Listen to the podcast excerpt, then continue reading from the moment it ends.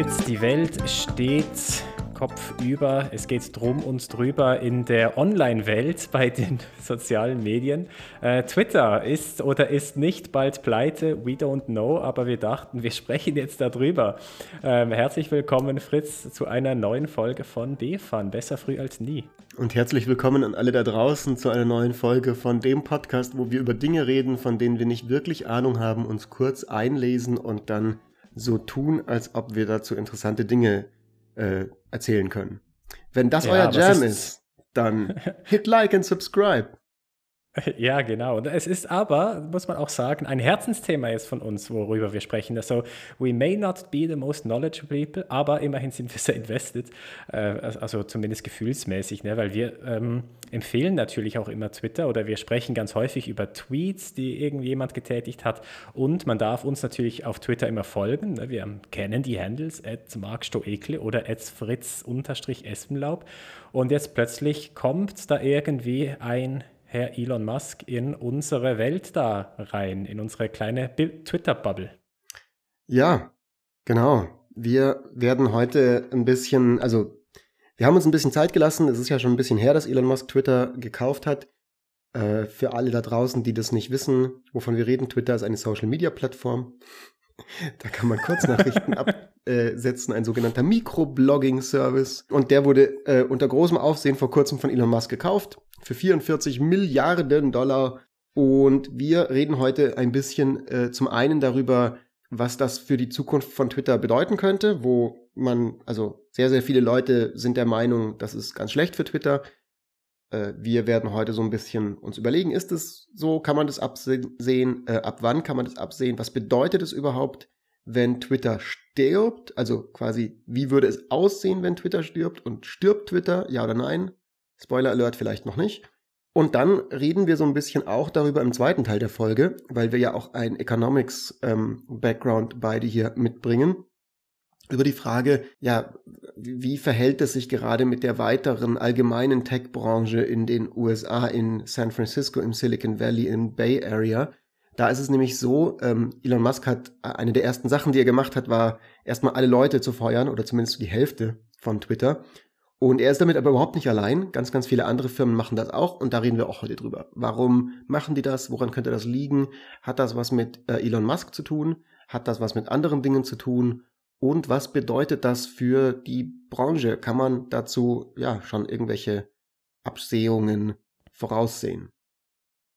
Ja, genau. Das Spannende an der Geschichte finde ich, dass sich da jetzt halt wirklich auch die Branche als solches wirklich verändern kann. So die Tech-Branche, die irgendwie für mich immer so relativ stabil, unstabil war. Das ist halt einfach, es war immer alles auf Wachstum ausgelegt, alles war crazy, die Gehälter waren massiv, die Leute haben, also die haben wahnsinnig viele Leute eingestellt, die haben ja auch wahnsinnig viel gesucht, so, ne? Stichwort mhm. Fachkräftemangel und so.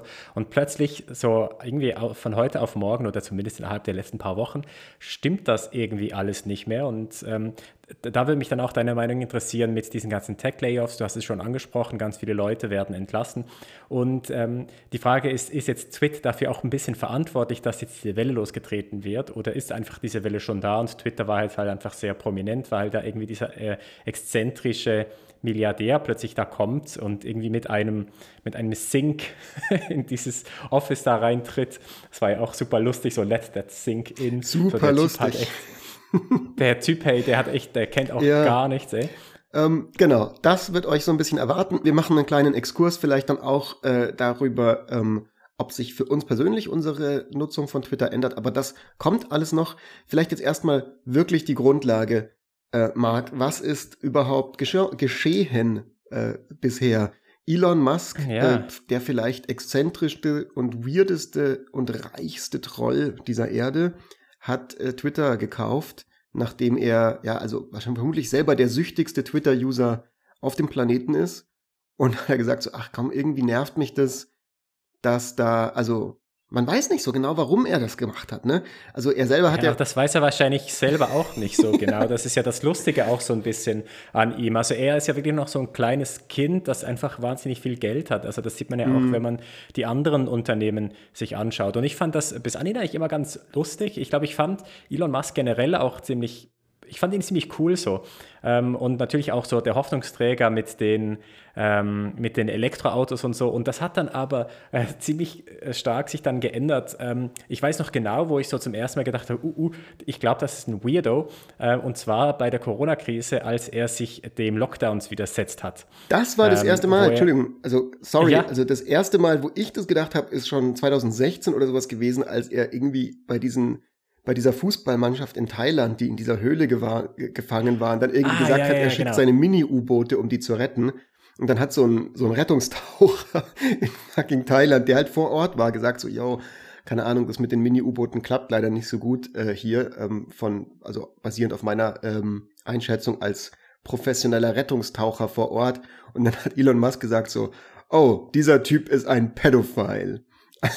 Ja, ja, das stimmt. Okay, das, das stimmt, aber ich glaube, als ich, ich, ich glaube, so ganz am Anfang, weißt du, da hat man irgendwie so dieses Bild von einer Person und dann gibt es so die ersten Cracks so in dieser Fassade mhm. von der Bild und das, und das, das möchte man noch so ein bisschen äh, runterspielen und dann kommt man dann mit Ausreden und das war bei mir, glaube ich, schon auch so, ja, der ist wahrscheinlich einfach gerade, hat eine, irgendwie eine manisch-depressive Episode, der Elon Musk, so, dann ja. macht er halt so Zeugs, aber das, das kommt schon wieder, der, der baut dann wieder Raketen und, äh, und, und Elektroautos und so und der rettet uns alle. Und, aber das mhm. stimmt, das war eine weirde, weirde Episode, aber wo es dann wirklich, wo es dann halt noch mehr kam, war eben mit diesen Lockdowns in Kalifornien, wo er sich halt widersetzt hat und gesagt hat, nee, nee, wir produzieren hier unsere Autos so wir, wir halten uns nicht an das. Und da dachte ich mir so, okay, vielleicht ist er doch einfach ein bisschen ein abgefuckter Dude. Ja, ähm, er ist auf jeden Fall ein extrem faszinierender Charakter, finde ich. Also ganz bevor wir jetzt überhaupt in diese Twitter-Geschichte einsteigen, ganz allgemein ist das wirklich einer der absolut, also wirklich schrägsten Vögel, die, die aktuell so durch die Welt fliegen. Ähm, das, also es gibt wahrscheinlich schon schrägere Vögel, aber die haben in der Regel halt nicht mehrere Milliarden Dollar zur äh, Verfügung, exakt, um sich exakt, Scheiß genau. zu Er ist so reich, dass er quasi, also er kann wirklich whatever machen. Und er macht's auch, im Gegensatz zu anderen Leuten, die super reich sind. Also so andere Leute, die super genau. reich sind, die machen halt ihren weirden Kack irgendwie vielleicht in privat. Also wer weiß, was irgendwelche russischen Oli superreichen Oligarchen, keine Ahnung, für irgendwelche wilden Fetischpartys auf ihren Yachten feiern oder sowas. In der Regel kriegt man das nicht mit, ja, oder wenn irgendwie, also ja. es gibt ja, es gibt ja eine Menge komische Leute so und die Leute, die man aber irgendwie kennt, die wirklich reich, reich sind, das sind dann so Leute wie Bill Gates oder irgendwie Jeff Bezos oder so, die, die eigentlich an sich relativ langweilige Typen sind irgendwie, würde ich sagen. Also so Bill Gates Wobei ist ja wirklich so der most boring person on the planet eigentlich. Ähm, und Elon Musk ist halt so, der geht zu Joe Rogan und kifft und dann macht er, also und, und all diese postet die ganze Zeit irgendwelche Memes und so. Und ich, ich, ich stimme dir zu, man wusste bei ihm nie so, ist er jetzt einfach crazy und hat keine Ahnung, was er macht und schlafwandelt irgendwie durch sein Leben und ist alles Zufall?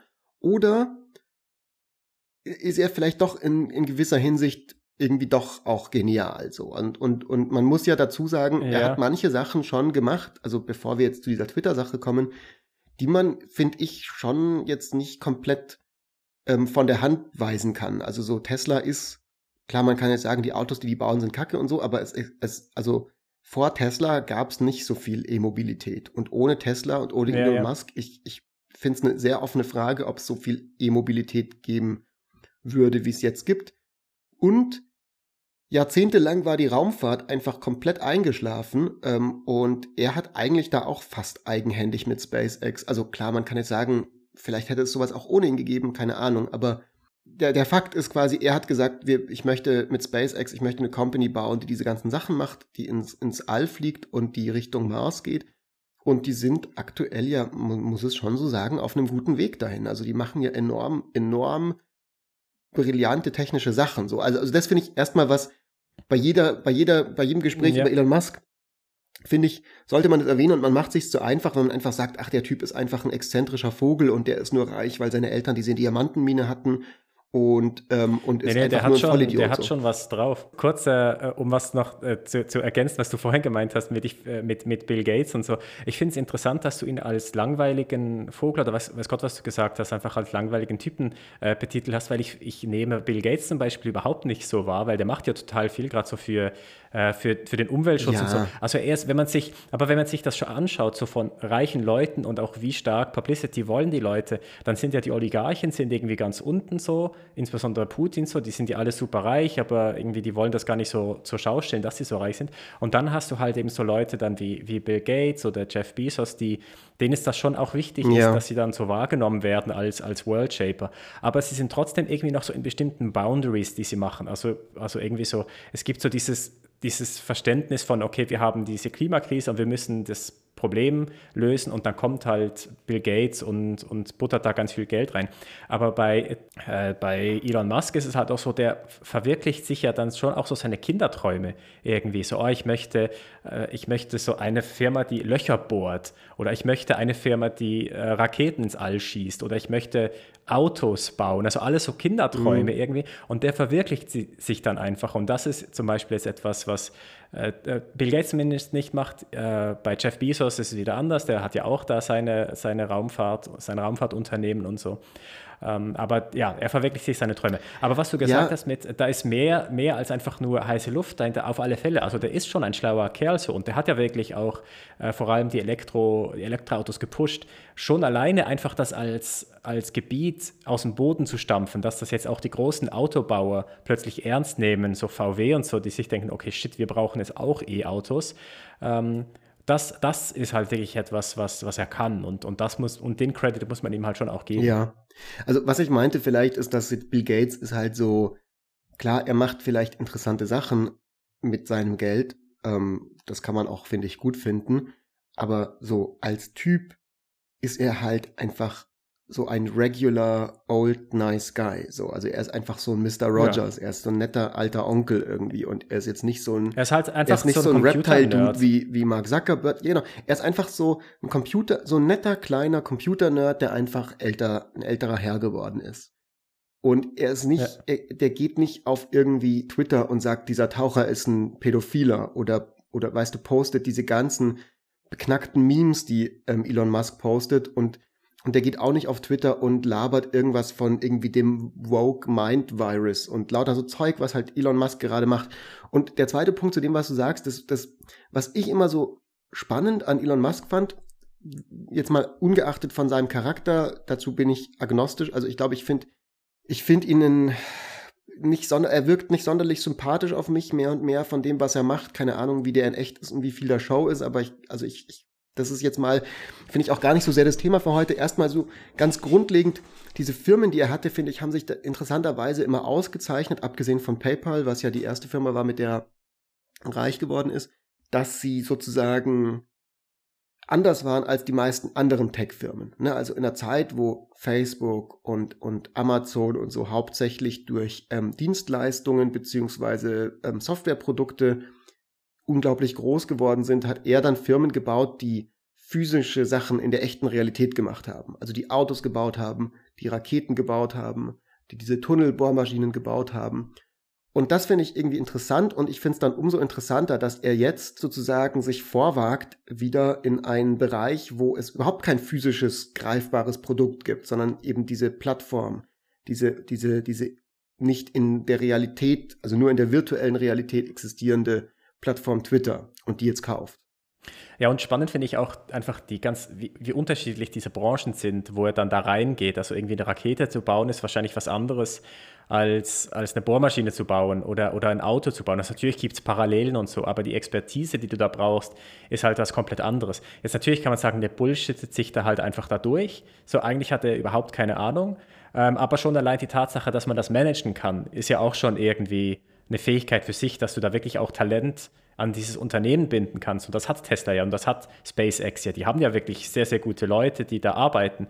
Und schon allein das zu können, finde ich, finde ich wahnsinnig gut äh, oder, oder bemerkenswert so. Ja. Was ich mich aber immer gefragt habe, ist irgendwie, ich meine, er geht ja auch ein übelstes Risiko ein, weil jedes von diesen Unternehmen, die er hat, ist halt einfach mega so ein risky Game. Also sowohl Boring Company wie äh, SpaceX, insbesondere wie äh, Tesla und da muss ja auch irgendwie, also bis anhin ist halt noch keins von diesen Unternehmen äh, belly up gegangen. Keins von denen ist bisher Konkurs gegangen. Und ich habe mich immer so gefragt, so, irgendwann muss das passieren. Und irgendwann reißt ihm doch das einfach so den Boden von den Füßen weg. Und bisher ist es nicht passiert, aber maybe, vielleicht passiert es jetzt ja. äh, mit Twitter, da sind wir uns ja uneinig, aber ich habe das Gefühl, äh, es könnte durchaus passieren. Genau, also ähm, ich glaube, dass wir jetzt so ein bisschen mehr so in die Meat and Bones kommen von dem, was da eigentlich gerade passiert und das trotzdem aber versuchen mal zu strukturieren. Also die genauen Gründe, warum er Twitter jetzt wirklich gekauft hat, für mich sind die schon irgendwie undurchsichtig. Also es gibt ja diese Spekulation, dass er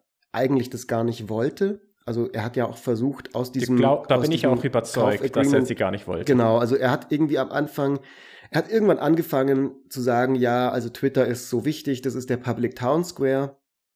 Und ich finde es ganz problematisch, dass irgendwie hier so viele woke Leute sind, die den Diskurs irgendwie dominieren. Ja, weil ich als Twitter-Troll irgendwie nicht, nicht in Ruhe gelassen werde ähm, mit meinem Trolling so ein bisschen.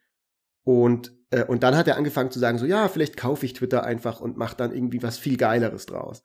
Und dann hat er dieses Angebot gemacht, irgendwie für 44 Milliarden, was halt irgendwie ein, ein extrem krasses Angebot war. Also ich glaube viel, viel, viel höher als die, ja. ähm, die, die Valuation der, der Shares, der Aktien von Twitter damals gewesen wären.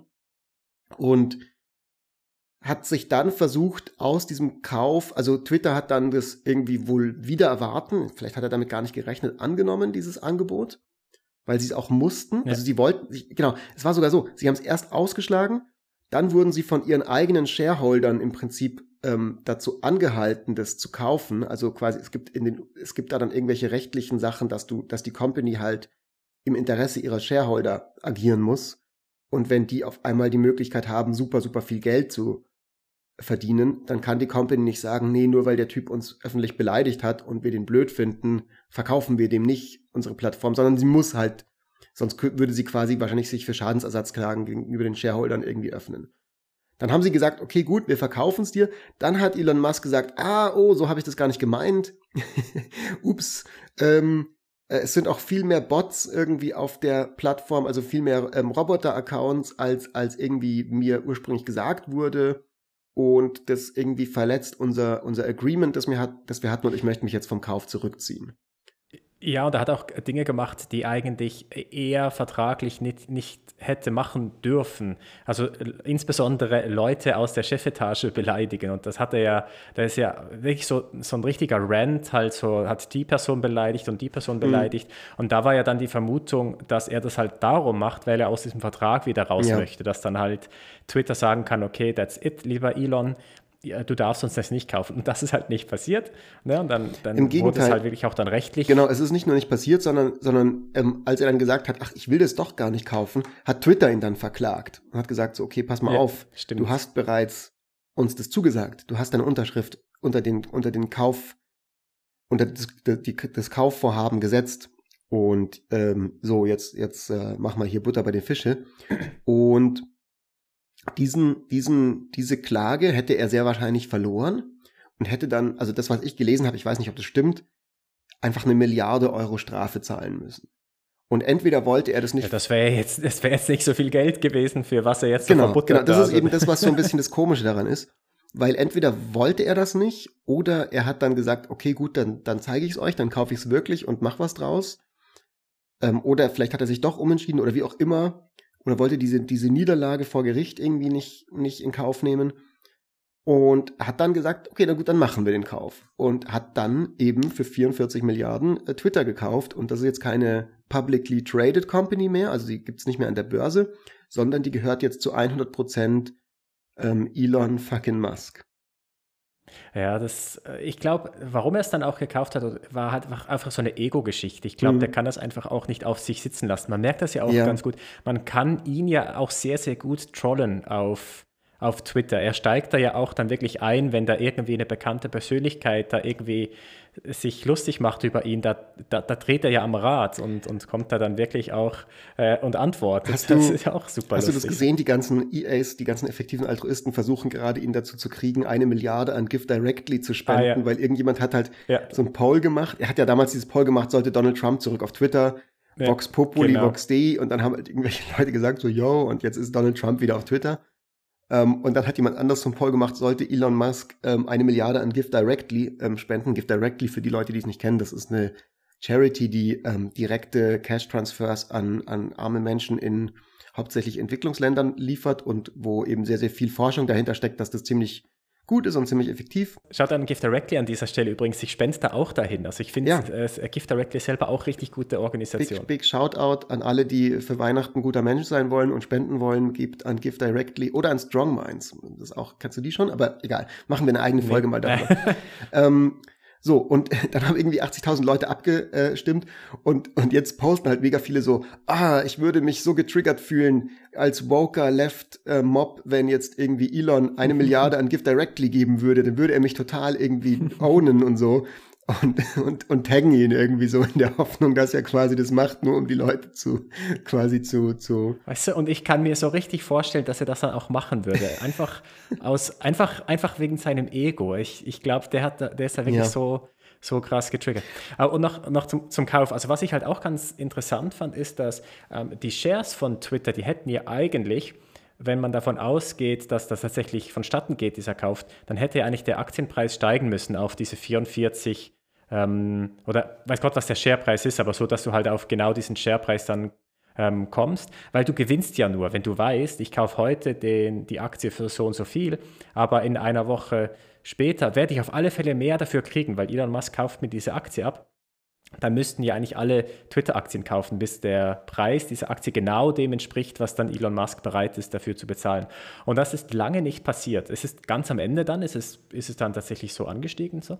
aber bis zu einem bestimmten Punkt ist das halt nicht passiert. Und das ist äh, interessant, weil es zeigt halt, dass die Leute einfach das einfach nicht geglaubt haben, dass er das wirklich tut, dass er das wirklich kauft, aber äh, schlussendlich hat er das tatsächlich durchgezogen. Und ganz ehrlich, ich hätte auch nicht gedacht, dass er es am Schluss dann tatsächlich kauft. Ich dachte, er wird erfolgreich sein im äh, sich da wieder rausschitten äh, mit Shitposts, also weil er, weil er ne, mit, mit den ganzen, ja. mit den ganzen ähm, Scheiße-Smileys, die er da gepostet hat unter die CEOs und mhm. von, von, Twitter, ich dachte, er ist der erfolgreicher. Ja, ähm, jetzt, jetzt kann man sagen, haben wir den Salat. Und das Interessante ist jetzt, dass es die, also es gibt eine enorm krasse Debatte jetzt darum. Also die, die, die, meisten Debatten der Menschheit passieren auf Twitter. Und wenn jetzt Elon Musk, der sowieso eine polarisierende Figur ist, Twitter kauft, dann ist klar, dass da wirklich so, also shit is hitting the fan so. Also es, es, es hat sich jetzt wieder so ein bisschen beruhigt, aber es gab so eine kurze Phase, wo wirklich alle gesagt haben, so, okay, Twitter wird jetzt untergehen und so. Und ich glaube, da gibt es ja, im Großen. Und alle sind, alle sind gewechselt und auf Mastodon oder wie es da heißt. Ja, nee, niemand ist auf Mastodon. Die dann, niemand ist auf Mastodon. Die dann alle wieder in zwei Wochen, in zwei genau. Wochen wieder zurück ja, sein werden ja. auf Twitter. Also, das Interessante finde ich jetzt, also zum einen, es gibt natürlich von, also es gibt zwei grobe Lager, glaube ich, in dieser Debatte die Leute, die sagen, also ne, ist jetzt auch keine super krasse Erkenntnis, die, die Leute, die sagen, ja, wird schon passen, und die Leute sagen so, nein, nein, es wird alles untergehen. Und, ähm, und das unterscheidet sich so ein bisschen an verschiedenen Fronten. Also erstmal gibt's viele, es gibt, glaube ich, sehr wenig Leute, die eine keine besonders starke Meinung zu Elon Musk haben. Also zumindest auf Twitter, im Internet. Im echten Leben wahrscheinlich gibt's viele Leute, die keine besondere Meinung, besondere Meinung zu Elon Musk haben. Ähm, äh, aber auf Twitter gibt's glaube ich, entweder die Leute, die sagen, okay, er ist irgendwie so the second coming of Hitler und einfach jemand, der ist so ein Far-Right-Typ, der irgendwie ähm, so komplett den Diskurs und, und, und zerstört und, und, und Leute in, in, in Gefahr bringt mit seiner, mit seiner Rhetorik und so. Und dann gibt's die anderen Leute, die sagen, nein, der ist irgendwie ähm, ein Genius, der sozusagen der wichtigste Mensch in der Geschichte der Menschheit sein wird und uns auf quasi ähm, auf den Mars bringt und so und also diese Musk-Jünger quasi. Das heißt, das ist von vornherein dem, schon, äh, schon, schon ein Fight, den allein um den Charakter zu dem, was gibt. du gesagt hast, zu dem, was du gesagt hast mit Far Right, das habe ich tatsächlich so nie wahrgenommen, dass man ihm äh, vorwirft, dass er rechts außen sei. Bis, also, äh, ich meine, klar, er hat irgendwie so, so ein Vibe, so ein Republicanism-Vibe mhm. inzwischen. Also, er war ja lange auch eigentlich ähm, Demokrat und, und nicht Republikaner. Er hat jetzt ja da so ein bisschen eine Kehrtwende gemacht. Aber er ist halt einfach ein weirder Dude, aber ist er rechts außen Ja, es wird ihm schon vorgeworfen. Ich glaube, ich, ich, weiß, ich glaube, er ist weird weird. Aber zum Beispiel, er hat ja getweetet jetzt vor den Midterm-Elections in den USA, dass man Republikaner wählen soll ähm, wegen irgendwie Balance of Power oder also richtig so ein richtig ja, seltsames genau, aber das Argument. ist ja weird weird. Ja, genau. Aber, das ist ja aber die Leute weird. sagen, die Leute sagen aber quasi, also es, es gibt die Leute, die sagen, durch solche Statements macht er, also erhöht er die Gefahr, dass die Demokratie den Bach runtergeht, weil er quasi die Partei, die offensichtlicherweise sich in, in zumindest in Teilen von der Demokrat, äh, demokratischen äh, äh, Wertefundamenten und, und Achtung vor den Institutionen verabschiedet hat, dass er die irgendwie stärkt.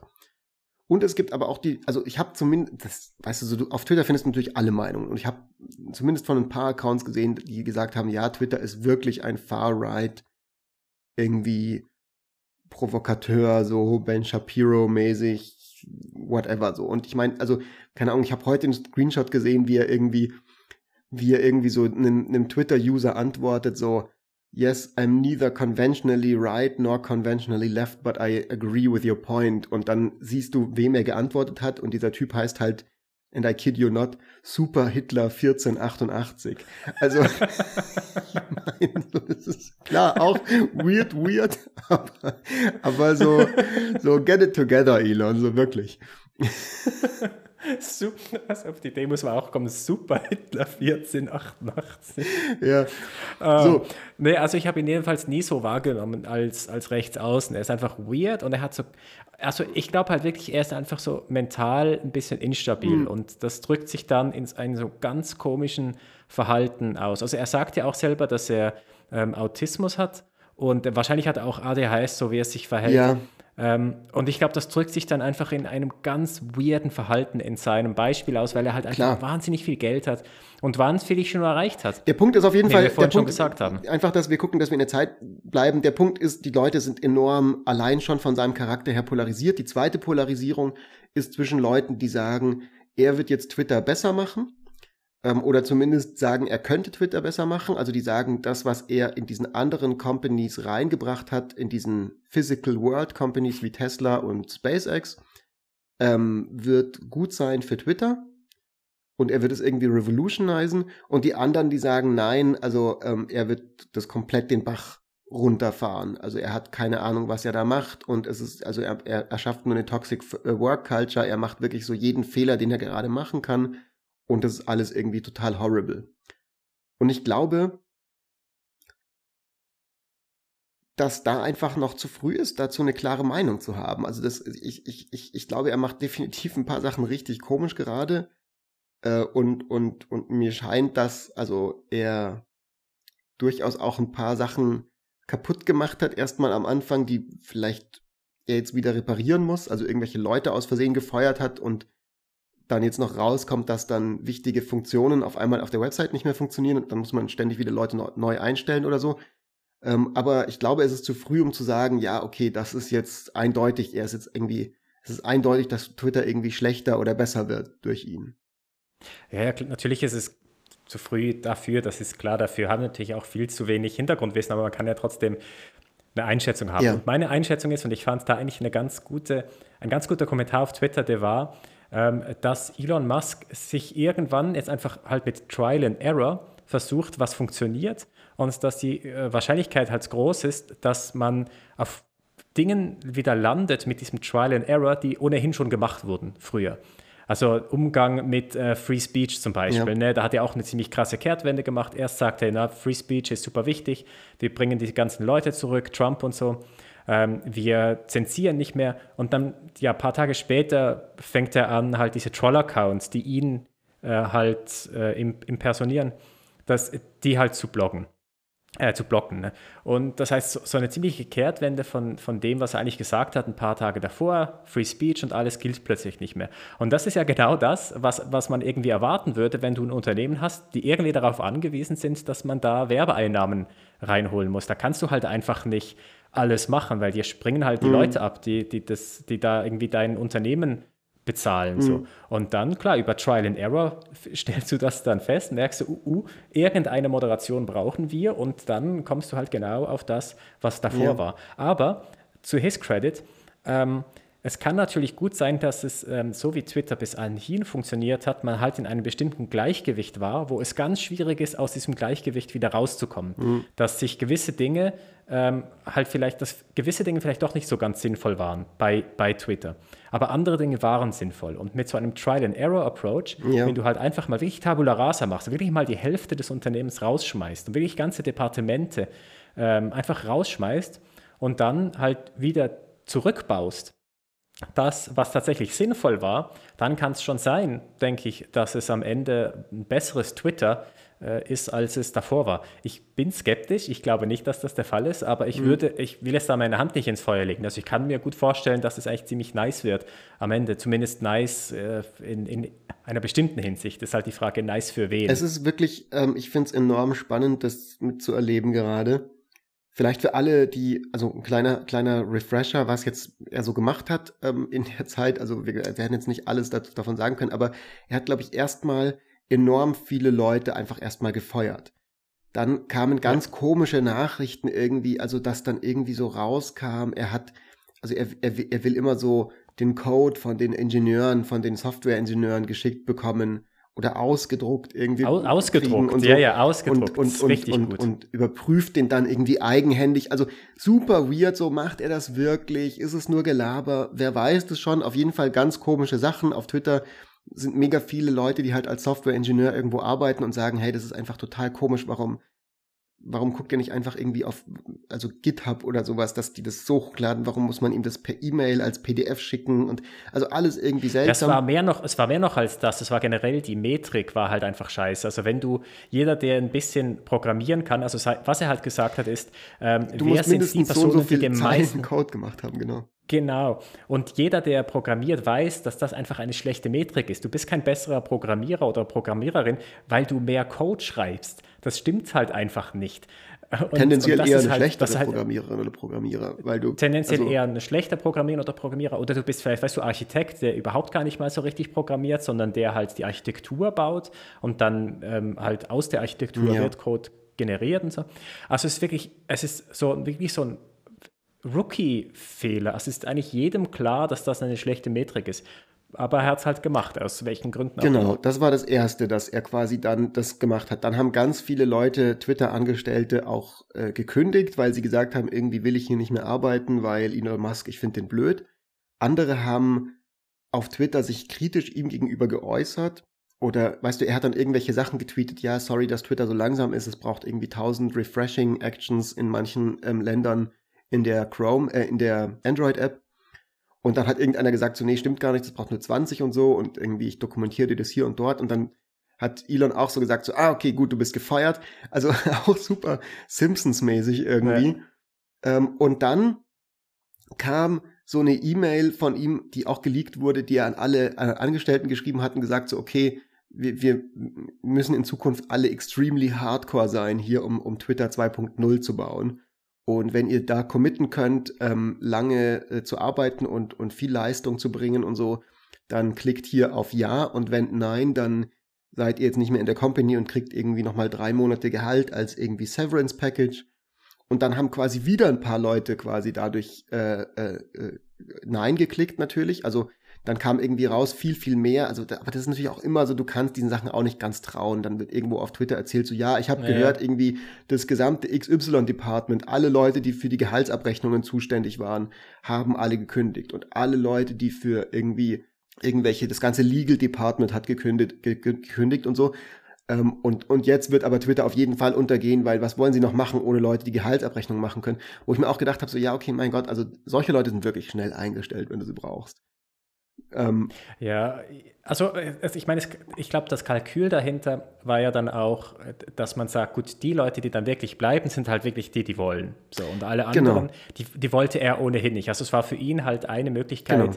eine Selektion zu betreiben. Das eine, die erste Strategie ich mein, war halt über Line, äh, Zeilen an Code ist nicht so geile Metrik. Das andere ist halt Leute, die halt wirklich einfach wollen, die bleiben. Ist jetzt vielleicht auch nicht so die schlauste Idee, aber das war, glaube ich, das, das Komische ist halt so ein bisschen, das hätte er, glaube ich, einfach ganz am Anfang machen können. So, das macht ja vielleicht Sinn. Er kommt rein und sagt, hey, pass auf, ich habe eine Vision für diese Company. Die bedeutet, dass wir aber alle krass arbeiten und wer das nicht will, soll bitte jetzt gehen, so.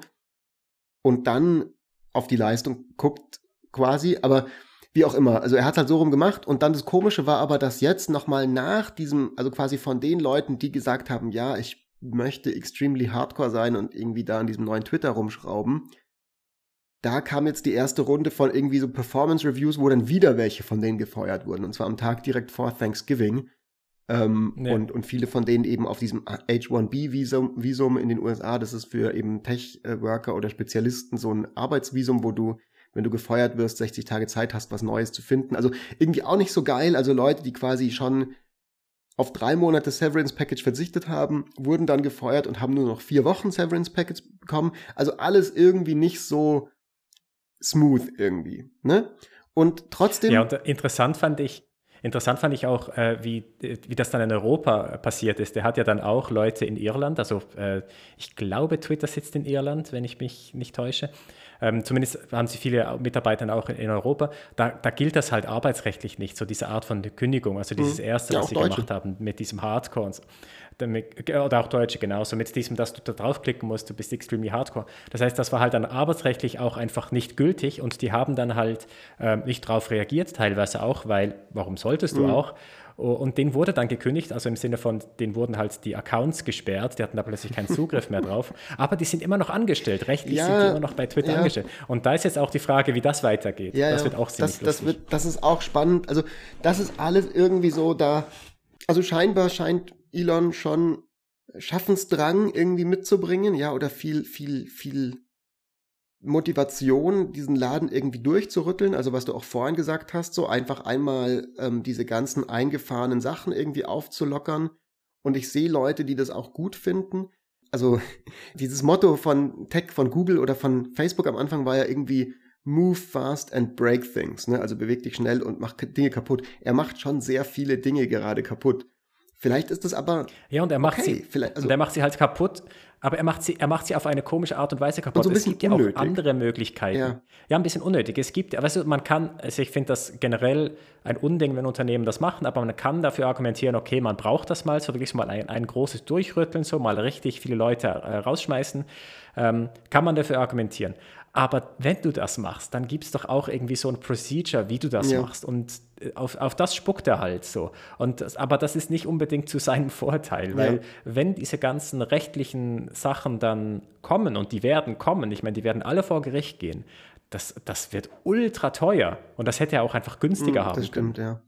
So, mein lieber Marc, wir haben jetzt nach nur 37 Minuten kommen wir zum ersten, zur ersten großen Frage zu Punkt 2 in unserem Aufbau, nämlich zur Frage, ja gut, wird Twitter denn jetzt sterben? Also ist, macht Elon Musk gerade wirklich Twitter kaputt, so wie viele Leute am Anfang befürchtet haben. Es gab diesen kurzen Moment, wo wirklich so ganz Twitter für so 24 Stunden irgendwie dachte oder sich eingeredet hat oder vielleicht auch nur gemimt hat. Das war irgendein Freitag, wo diese erste Runde von Kündigungen war und dann alle gesagt haben so, oh ja gut, jetzt geht Twitter unter. Jetzt am Montag wird Twitter nicht mehr existieren. So, also die, irgendwie die Leute dachten so, die Website so, du möchtest dich einfach am Montag wieder einloggen und die Website ist einfach weg. So, du kriegst so ein Error 404. Das ist aber nicht passiert natürlich. Aber Marc, wird Twitter sterben? Was meinst du? Ähm, es kommt darauf an, was, was Sterben bedeutet. Ich kann mir verschiedene Szenarien vorstellen. Also erstmal, ich glaube, was nicht das Problem ist, ist die Nutzung von Twitter. Die scheint ja relativ stabil zu sein. Also ein paar Leute, klar, sind auf Mastodon gewechselt für eine Woche, sind dann wieder zurückgekommen. Aber grundsätzlich der Traffic, der funktioniert ja. Also ich glaube nicht, dass, dass da das große Problem liegt. Das Problem ähm, ist auf der einen Seite die Einnahmesituation, auf der anderen Seite die Sicherheitssituation. Und ich glaube, da könnten sie halt Schwierigkeiten bekommen. Bei der Einnahmesituation sind ihnen halt die Werbeeinnahmen eingebrochen. Und inwiefern das dann zu einem Konkurs führt, keine Ahnung. Ich kann mir gut vorstellen, dass die schon irgendwie Möglichkeiten finden mhm. werden, ähm, sich da irgendwie jetzt da durchzuseuchen. Ähm, wo ich aber mehr Probleme sehe, ist dann bei der Sicherheitssituation. Und zwar einerseits, also weil die halt wirklich, ich meine, die, die haben so viele Leute entlassen, die auch einfach für die Sicherheit von, von Twitter zuständig waren, ähm, dass ich davon ausgehe, dass, dass die Applikation jetzt wahnsinnig unsicher ist. Und das bedeutet einerseits halt ähm, juristische Schwierigkeiten, die sie kriegen werden mit, mit Datenschutzgesetzen, die es halt einfach gibt. Und da gibt es ja auch schon Anzeichen. Und das wird einfach sausau teuer für Twitter werden. Und das andere ist, dass halt vielleicht ja irgendwann einfach die, die Applikation breakt, äh, nicht mehr nutzbar ist oder sie halt einfach ein riesen ein Riesenproblem mit, mit Data Leaks und so weiter bekommt. Und die Kombination aus all diesen verschiedenen Dingen ähm, kann dazu führen, dass Twitter ernsthafte Probleme kriegt.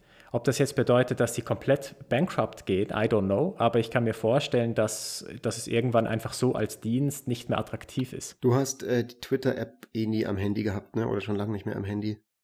Nee, ich habe ich hab den nicht auf dem Handy, weil ich möchte nicht, dass ich ja. da die ganze Zeit irgendwelche Pop-ups bekomme. Mhm.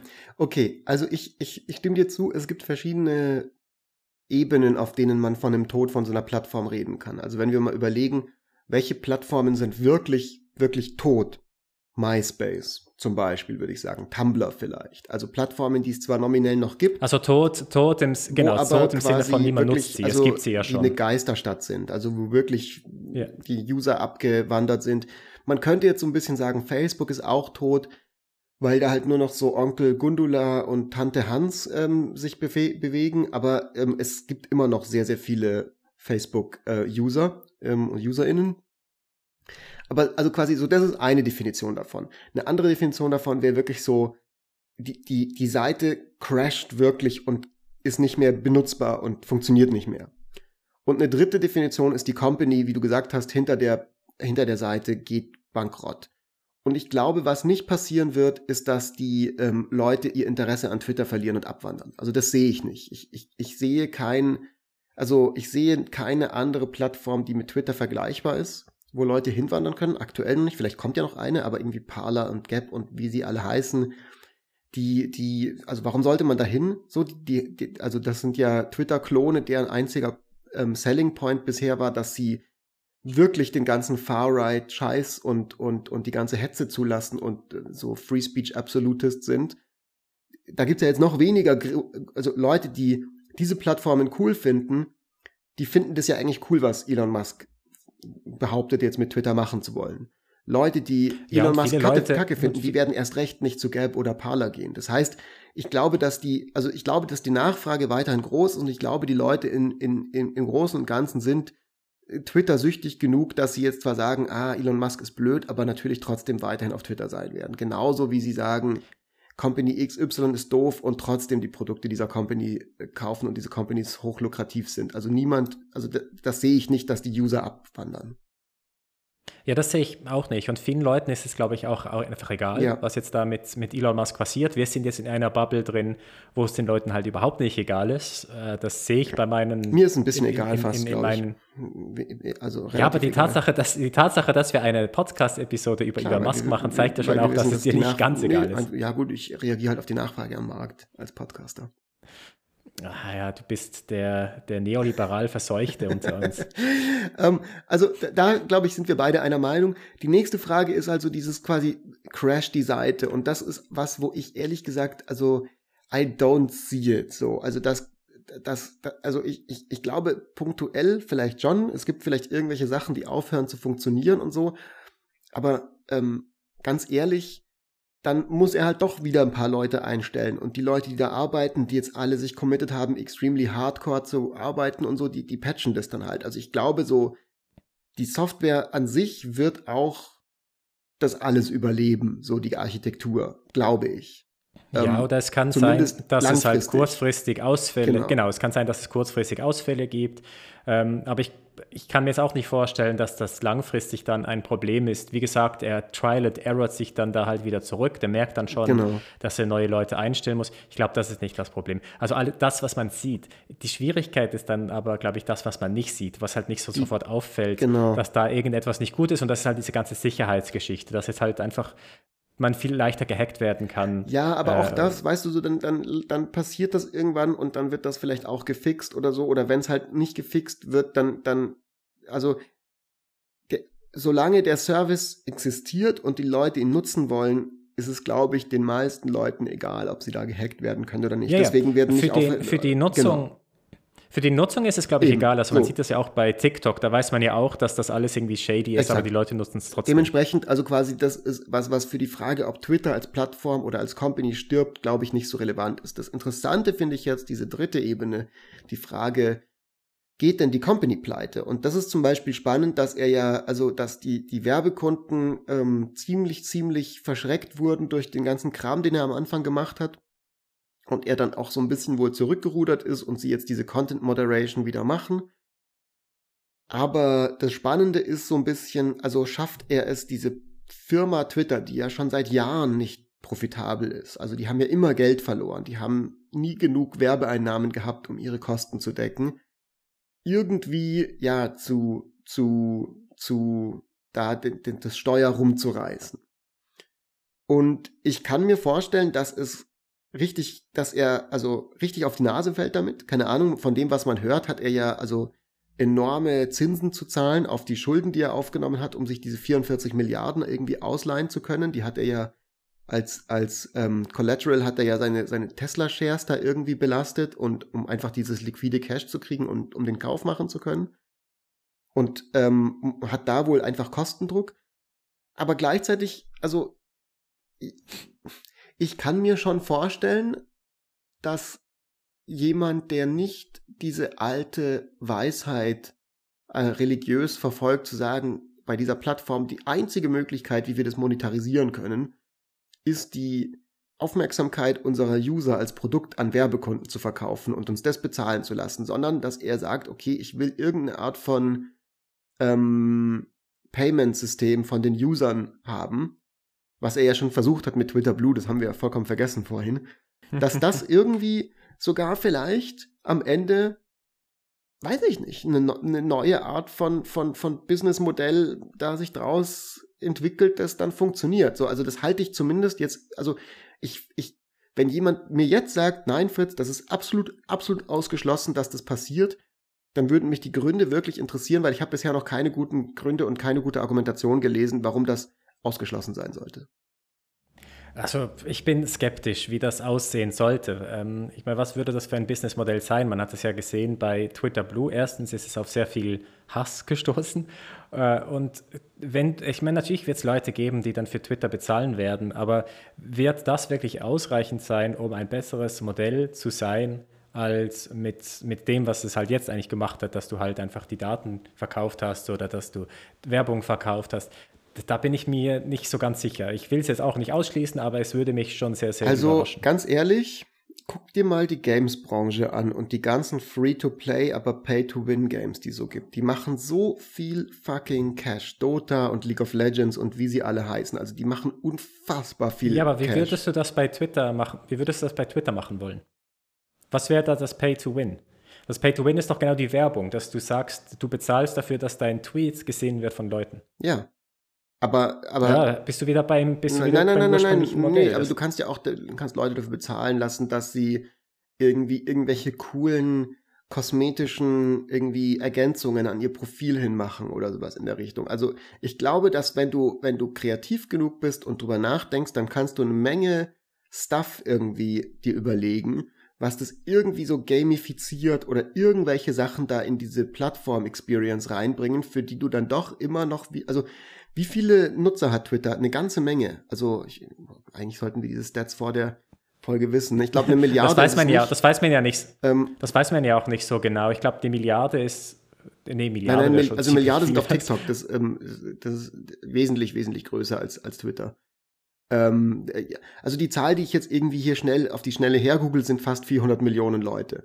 Und wenn von denen, also 100% sind Leute dabei, die für irgendwelchen Quatsch einfach Geld bezahlen. Also wirklich für irgendwelchen Bullshit, dass die irgendein blinkendes Profilbanner oder sonst irgendwas haben. Keine Ahnung. Aber weißt du so, also wenn das bei Computerspielen so gut funktioniert, die wirklich, also einfach diese ganzen kleinen, ähm, hier, dort ein Booster-Päckchen und da kaufst du dir ein besonderes Schwert und was weiß ich und so.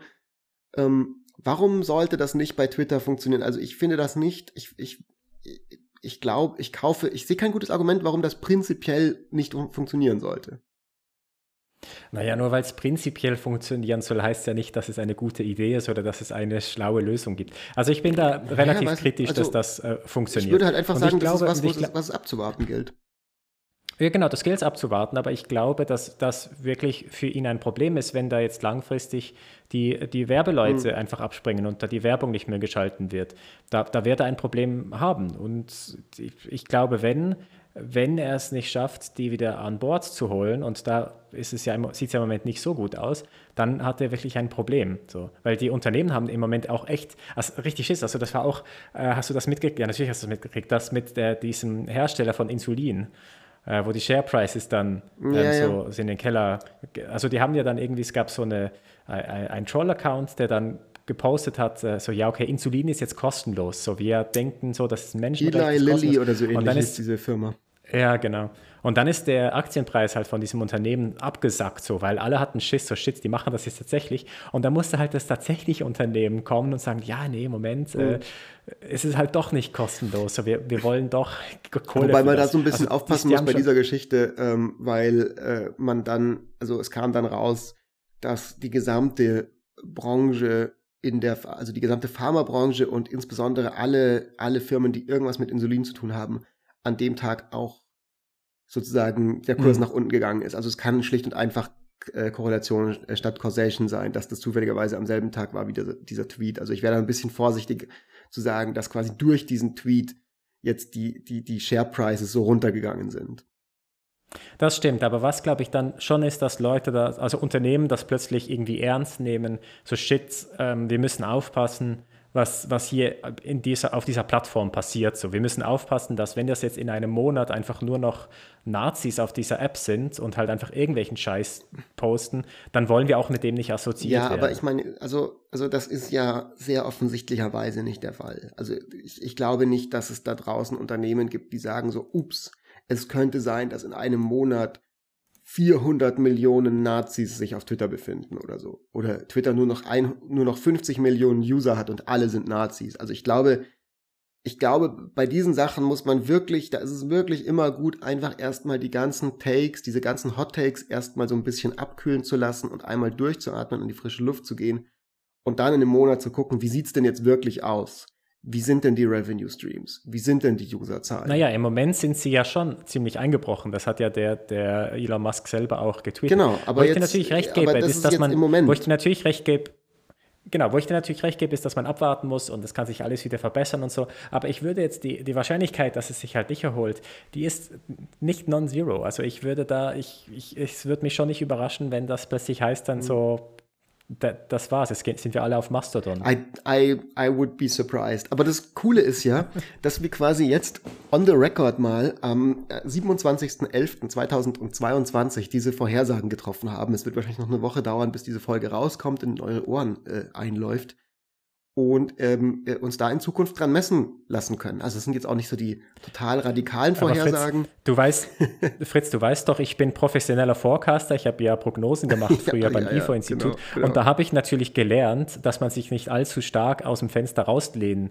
ähm, darf. Man muss das natürlich immer so formulieren, es könnte, ich kann mir vorstellen, hm. dass, es ist nicht ausgeschlossen, dass, dass ich weiß natürlich, dass ich nur Aussagen treffe, auf die man mich halt eben nicht festnageln kann. Wir können jetzt am Schluss der Folge, weil wir ja diesen Claim am Anfang gemacht haben, jetzt sind wir über 53 Minuten, dass wir ein, ähm, ein Economics-Background hier haben. Und äh, jetzt lass uns noch mal einmal so für den Abschluss rauszoomen von Twitter weg, weil das Interessante ist, während Elon Musk bei Twitter ähm, enorm viele Leute feuert, äh, passiert dasselbe in der ganzen Tech-Branche. Er ist gar nicht allein damit. Also Firmen von Lyft und Uber und Amazon und Facebook haben also wirklich, wirklich sehr, sehr, sehr viele Leute entlassen. Ich glaube 10.000 auf einen Schlag bei Facebook, 11.000 auf einen Schlag bei Amazon. Und ähm, die Frage ist so ein bisschen, ja, also ist das Zufall, dass das jetzt gleichzeitig mit Twitter war? Haben die Elon Musk als Vorbild genommen oder hat das andere tiefer liegende Gründe? Ja, und das finde ich spannend. Wir haben ja auch ein bisschen recherchiert, was so das Internet hergibt für Erklärungsansätze. Und ich fand nicht alle Erklärungsansätze ganz so überzeugend, andere hingegen fand ich überzeugend. Ich glaube, etwas, was mich nicht so überzeugt hat, ist, dass wir jetzt halt generell einfach in eine Rezession kommen. Das ist ja schon so ein bisschen länger, irgendwie zeichnet sich das ab, also insbesondere in den USA. Und das aufgrund von dem halt jetzt die Unternehmen so viele Leute rausschmeißen. Und das überzeugt mich insofern nicht, weil es gab auch früher schon schlechte Zeiten so und, und dass halt alle auf einen Schlag, so innerhalb von wenigen Wochen, halt diese ganzen krassen Layoffs machen, das kann ich mir ja nicht vorstellen, dass das einfach nur wegen, wegen, der, wegen der Aussicht ist ähm, bezüglich Rezession. Also das, das, das glaube ich irgendwie einfach nicht so richtig.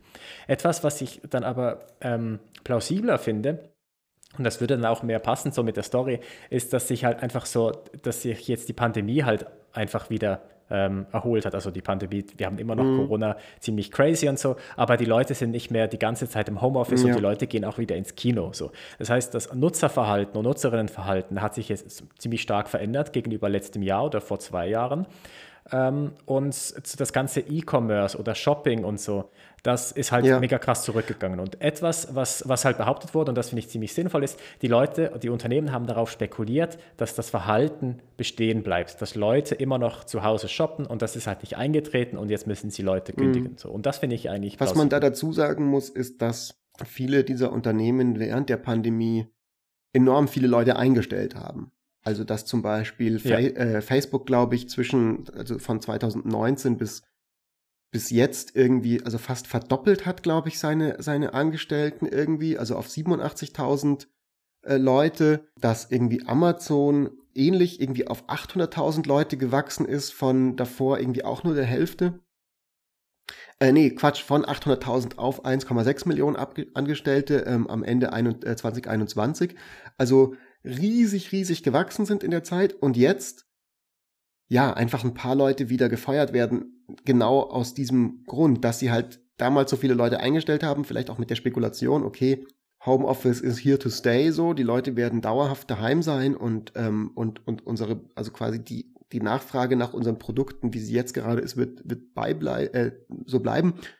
Und jetzt korrigiert sich das einfach gerade wieder so, so ein bisschen. Halte ich auch ehrlich gesagt für eine plausible Erklärung, die eben auch so ein bisschen zeigt, warum ausgerechnet im Tech-Sektor gerade so viele Leute gekündigt werden, weil ja die gesamte Arbeitslosigkeit in den USA und die Nachfrage nach Arbeitskräften nach wie vor ziemlich hoch ist. Also die Arbeitslosigkeit nicht so hoch ist, aber die Nachfrage nach Arbeitskräften, glaube ich, nach wie vor sehr hoch ist. Also dieses, was wir damals in unserer Great Resignation Folge hatten, gilt meines Erachtens immer noch. Also es gibt ja zum Beispiel jetzt auch aktuell genau ähm, ganz, ganz viele Leute, die von diesen, von diesen klassischen Tech, äh, Social Media oder Amazon, E-Commerce-Firmen quasi jetzt gefeuert wurden, finden gerade Jobs im Bereich ähm, Climate Tech, also Klimatechnologie und, und äh, Firmen, die sozusagen da irgendwie in diesem Space, also Programmierer und Programmiererinnen suchen. Äh, also die Nachfrage nach diesen Arbeitskräften ist nach wie vor hoch. Deswegen finde ich auch, dass man nicht so viel Mitleid oder sich so viel Sorgen machen muss um die Leute, die jetzt bei Twitter gefeuert wurden von Elon Musk. Also die sind, glaube ich, die finden alle ja. ein warmes Plätzchen irgendwo. Ja, genau. Das ist, glaube ich, auch etwas, was man festhalten muss. Also natürlich, es gibt die Personen auf Visa, bei denen ist die Situation ein bisschen kritischer. Die müssen jetzt wirklich etwas finden, sonst haben sie ein mm. Problem. Aber ansonsten, die Leute, die jetzt entlassen wurden, das sind alle Leute, die haben sechsstellige Summen verdient ähm, also richtig, richtig viel Asche ja. gemacht. So, die sind hoch ausgebildet. Das sind Leute, die sind mega gesucht auf dem Arbeitsmarkt. Die werden relativ schnell eine neue Stelle haben. Also ich glaube, Mitleid muss man da jetzt nicht haben. Ähm, und es kann ja eben, wie du sagst, eben auch eine Chance sein. Ne? Du, also du sagst, äh, diese ganzen Climate Tech, aber es gibt die ganzen anderen Unternehmen halt auch, die jetzt plötzlich sich die Hände reiben, dass er jetzt einfach so viele talentierte Leute kommen, weil die haben ja jetzt gerade bei, bei, bei Twitter, die haben ja nicht die schlechten Leute entlassen, die haben einfach alle entlassen, so randomly. Und ja. das heißt, du hast da richtig, richtig krasse Leute, weißt du, so die besten Programmer der Welt, ja. die da jetzt entlassen wurden, die da jetzt halt irgendwo äh, so, sich eine Stelle suchen können. Wobei, das ist halt mega geil für die. Wobei, das ist so ein bisschen die Frage. Also ich, ich kann mir, also es gibt ja eine weitere Erklärung, würde mich interessieren, was du von der hältst. Die Leute jetzt sagen, dass in dieser in dieser Gold Rush Phase im Tech-Sektor, wo wirklich nur Boom, Boom, Boom und Wachstum, Wachstum, Wachstum die ganze Zeit angesagt war, auch einfach super viele Leute eingestellt wurden von diesen Firmen, die gar nicht so gut sind oder gar nicht so produktiv oder gar nicht so viel Value produzieren für die Company. Ja, klar. Und, ähm, und dass das sich jetzt korrigiert und dass da vielleicht, also die, die Leute, die, die Musk-Jünger zum Beispiel, die sagen, naja, die ganzen Leute, die er bei Twitter jetzt gefeuert hat, sind eh alles Flaschen gewesen, die man nicht gebraucht hat. Und das ist übrigens auch was ja. Interessantes. Also wenn jetzt rauskommt, dass Twitter weiterhin relativ gut läuft mit einem Bruchteil der, der Employees, der Angestellten, dann ist das natürlich irgendwie dann doch ein Hinweis darauf, dass da vielleicht irgendwie dann schon auch viel Leute eingestellt wurden, weil man halt enorm viel Geld hatte und nicht wusste, wohin damit. Hm. Also klar, es, so normalerweise würde das, wäre es glaube ich auch eine andere Situation, wenn es einen normalen Layoff wäre oder so einen normalen Maß-Layoff bei einem Unternehmen, weil da möchtest du natürlich die guten Leute halten und die weniger guten Leute, die kündigst du. So und, und, und dann könnte man sagen, ja gut, die müssten sie jetzt halt irgendwo eine Stelle finden und so und die sind vielleicht da auch nicht so mega gut. Aber in der jetzigen Situation ist es ja was anderes, ähm, weil du ja ebenso randomly Leute einfach rausschmeißt. Du schmeißt nicht einfach nur die schlechten Leute raus, du schmeißt halt alle raus.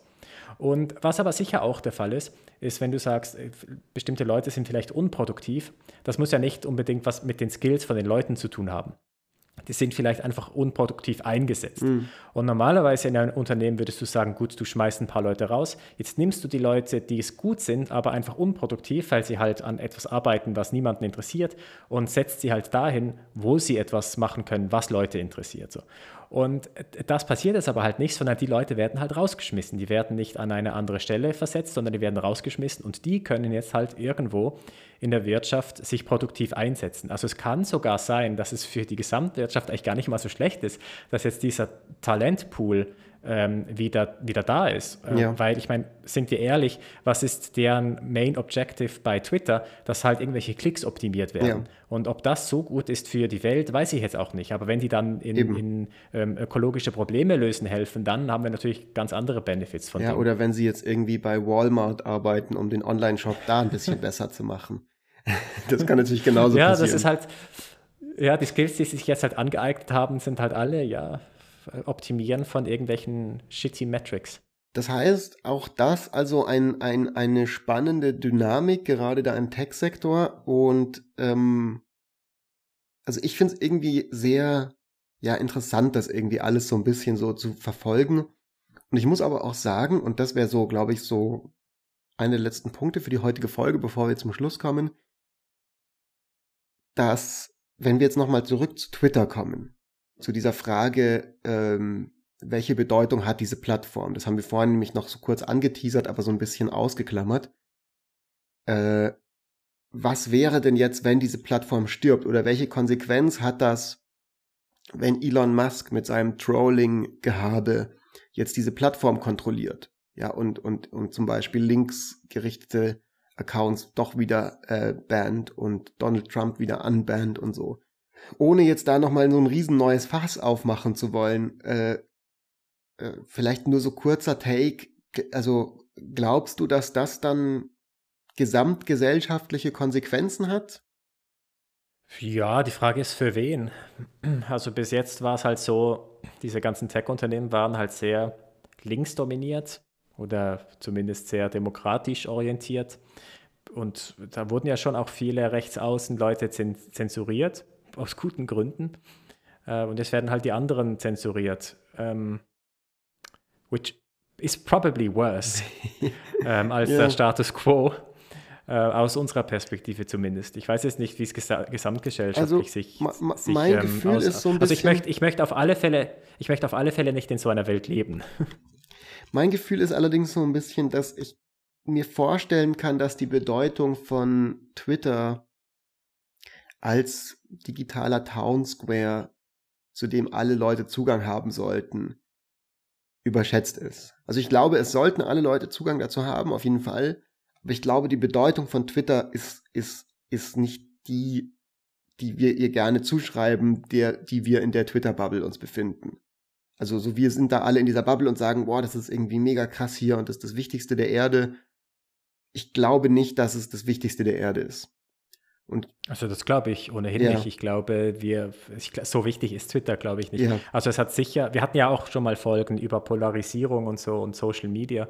Da hat sicher Twitter seine Mitschuld gehabt. Wir hatten ja, wir waren uns ja damals, also ich war sehr kritisch mhm. damals, wenn ich mich recht erinnere, ob das tatsächlich so der Fall ist. Inzwischen denke ich ja, why not?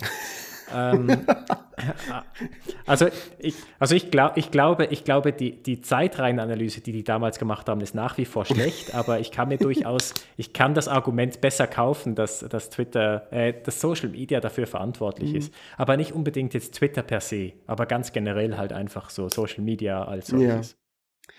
Ja, ich, ich, ich kann mir fast vorstellen, bevor wir jetzt einfach äh, zu tief in dieses Thema eintauchen, das ist was vielleicht für eine andere Folge mal.